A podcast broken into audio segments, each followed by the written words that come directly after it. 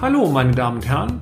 Herzlich willkommen zu unserem Mini-Podcast, bei dem wir betriebswirtschaftlichen Problemen mit einfachen und schnellen Erklärungen auf den Grund gehen. Ich darf mich kurz vorstellen. Mein Name ist Peter Scharf und ich nehme Sie nun mit auf eine kleine Reise durch die Welt der BWL. Übernahme von Kapitalanteilen bei einer GmbH in KG.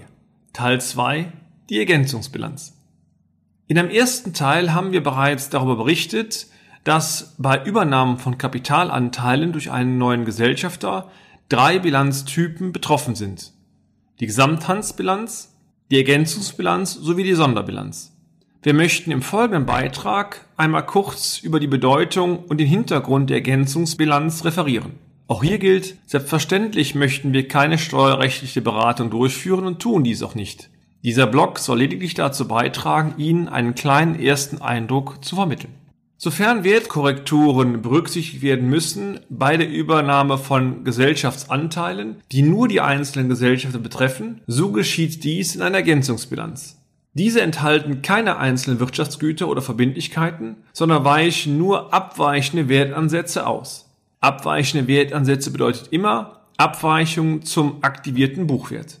Diese Wertansätze betreffen allerdings nur die Gesellschafter alleine. Diese Wertkorrekturen können beispielsweise beim Beteiligungserwerb entstehen. Die Ergänzungsbilanz ist ein Instrument des Steuerrechts und kein Instrument des Handelsrechts. Anlässe zur Aufstellung einer Ergänzungsbilanz sind beispielsweise Eintritt oder Wechsel eines Gesellschafters in oder bei einer Personengesellschaft, Inanspruchnahme von personenbezogenen Steuervergünstigungen einzelner Gesellschafter oder aber die Einbringung einzelner Wirtschaftsgüter von Gesellschaftern in die Personengesellschaft. Wie wirken sich nun die Anteilskäufe auf die jeweilige Bilanz aus? Dies erläutern wir im Folgenden. Im Folgenden sei zunächst einmal unterstellt, dass ein Gesellschafter einer GmbH in Cook AG einen neuen Gesellschafter akquiriert und an diesen die Anteile verkauft. Fall 1.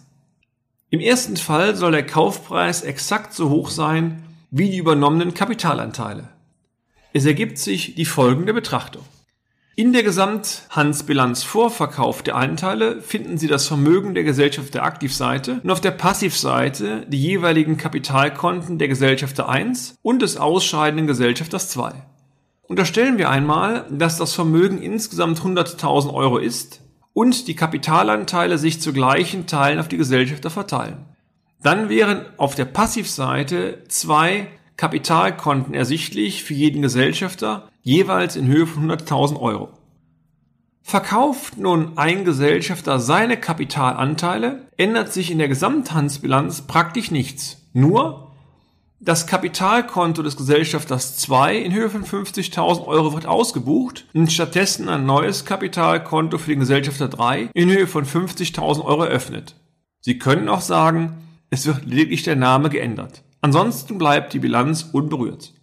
Festzuhalten ist damit, dass sich der Ausweis der Gesamthandsbilanz nicht verändert. Das Vermögen wird wie bisher mit den Buchwerten fortgeführt. Insgesamt erfolgt lediglich eine Umbuchung der Kapitalanteile in ein neues Gesellschafterkonto. Eine Aufteilung einer Ergänzungsbilanz ist folglich nicht erforderlich. Fall 2. Der Kaufpreis entspricht nicht dem Nominalwert der Kapitalanteile. Im Vergleich zum ersten Fall sieht es anders aus, wenn für den Kapitalanteil ein höherer oder niedriger Kaufpreis gezahlt wird.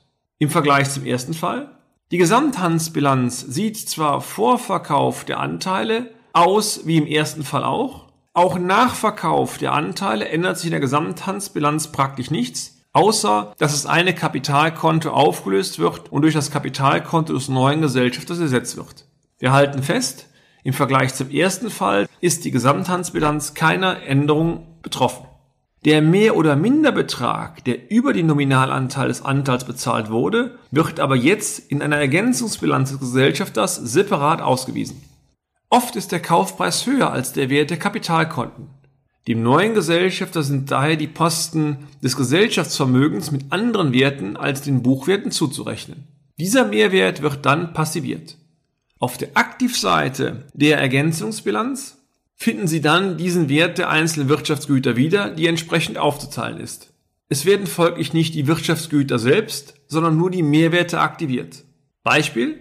Auf der Ergänzungsbilanz des neuen Gesellschafters 3 finden Sie auf der Aktivseite einen Geschäfts- oder Firmenwert und auf der Passivseite dann entsprechendes Mehrkapital des Gesellschafters. Dieses Mehrkapital müsste genau das sein, was über dem Nominalbetrag des Kapitalkontos am Ende bezahlt worden ist. Sollte der Kaufpreis unter der Höhe des Kapitalkontos liegen, so ergibt sich eine umgekehrte Ergänzungsbilanz.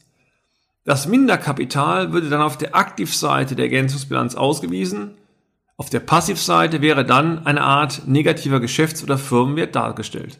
So viel zum Thema Ergänzungsbilanz.